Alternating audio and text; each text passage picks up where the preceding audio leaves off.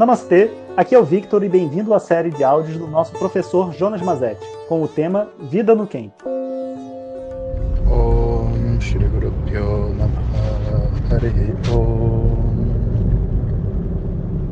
Bom dia pessoal. Eu acho que foi assim unânime o carinho de todos e as mensagens de agradecimentos a satisfação das pessoas com o teaser, a chamada, né? Da Expedição Vedanta, que lançamos ontem. Fiquei muito feliz também de receber toda essa energia e de ver que eu acho que esse projeto vai dar muito certo. A Expedição Vedanta ela surgiu né, como uma, uma um meio para uma expressão artística minha e de alguns alunos que trabalham com essa área do cinema, né? mas muito numa tentativa de levar às pessoas o conhecimento de Vedanta através de alguma poesia. Eu ainda estou aqui no Vedanta Camp, vocês devem estar ouvindo o barulho do carro. Hoje eu estou aqui com alguns alunos fazendo uma atividade de manhã cedo e aproveitei para gravar essa mensagem para vocês. Então, de verdade, né, a gente, enfim, né, não esperava sair com a qualidade que saiu. Mas eu acho que tudo na vida é uma evolução constante, né? Sabe, eu, eu acho que esse, entre aspas, profissionalismo, né, ele surge de tanto você né, fazer e, e, com aquela aquele objetivo de perfeição, não uma, uma perfeição obsessiva, né? Mas uma perfeição de quem gosta de fazer as coisas direito, sabe?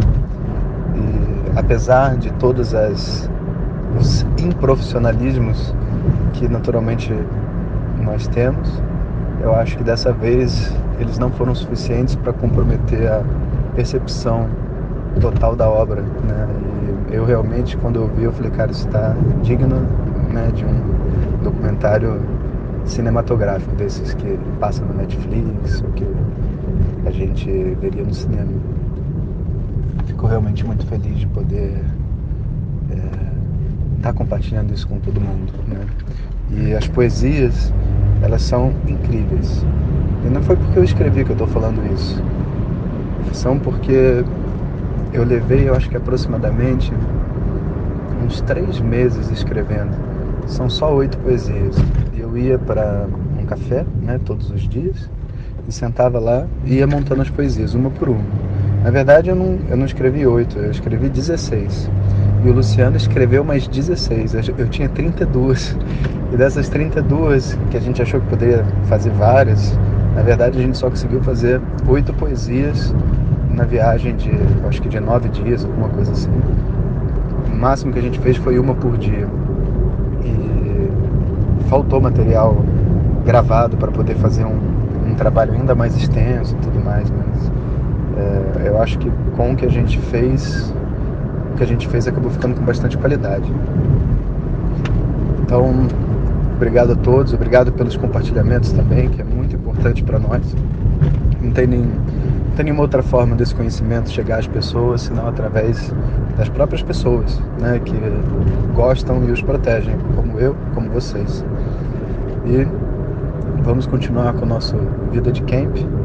E assim que eu sair do camp, no final dessa semana, o tema passa a ser a Expedição Vedanta, que afinal de contas vai começar realmente na semana que vem. Né? Agora é o, é o esquente, estamos só esquentando aí os, os tambores, né? Porque afinal de contas, a gente, se a gente chegar entrando, né, a coisa não, não tem o mesmo impacto. Então assim a gente abriu alas na semana que vem a gente começa com as poesias que são curtas também, são todos vídeos curtos, mas muito bonitos. Bom, na vida de camp, o que eu tenho para dizer hoje é que em Vedanta Camp, é, para alguns, né, eu vi aqui nesse camp, tinha uma visão do Vedanta Camp como uma espécie de um retiro, né, uma, você vai para um lugar passar um período de férias, mas com muitas atividades, lotando o seu dia. Se fosse com pouca atividade, seria retiro de final de semana de yoga, né? Você vai, toma um café da manhã orgânico, faz uma boa prática, relaxa na espreguiçadeira, conversa, troca com os amigos, faz um satsanga, caminha na praia. E é uma semana de relaxamento. Vedanta Camp não é isso. Mas Vedanta Camp também não é um final de semana ou, sei lá, umas 15 dias onde você trabalha arduamente, mas só muda os seus hábitos, né? Em vez de acordar, dormir às 11 e acordar às 8, você dorme às 9 e acorda às 5, 4. Em vez de comer com prato, você come com a mão. Em vez disso, não. Isso tudo é verdade. E a gente costuma dizer que essa é a primeira fase do camp, uma fase de adaptação de costumes. A segunda fase do camp, depois que as pessoas já estão vamos dizer assim, com hábitos mais saudáveis, desintoxicar, desintoxicar o açúcar né, e tudo mais, a gente entra num período onde a gente ativa as pessoas emocionalmente. Então essa é a fase que os alunos estão agora. Ontem a gente fez um exercício emocional que em geral a gente leva assim umas 11 horas para fazer, mas ao todo eu diria que a média deve ter sido umas 16, 18 nesse camp. As pessoas começaram o exercício é, às duas da tarde.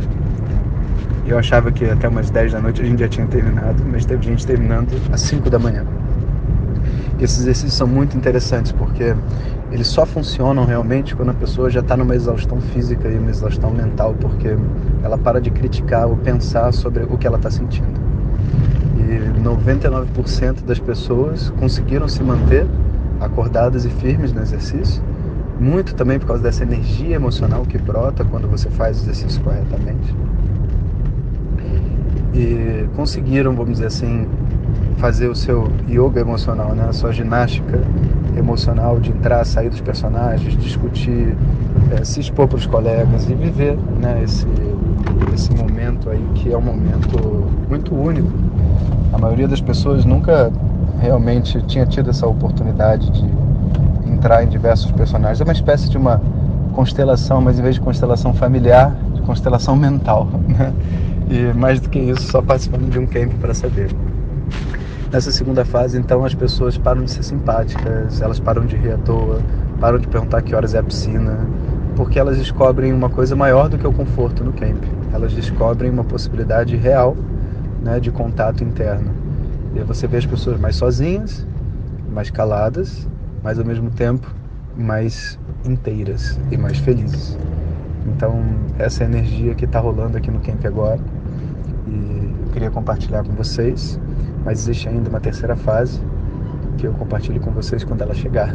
Então, pessoal, até amanhã e vamos juntos, né? Não deixem de publicar os comentários de vocês lá na, sobre a expedição e tudo mais, que é sempre bom para a gente ouvir.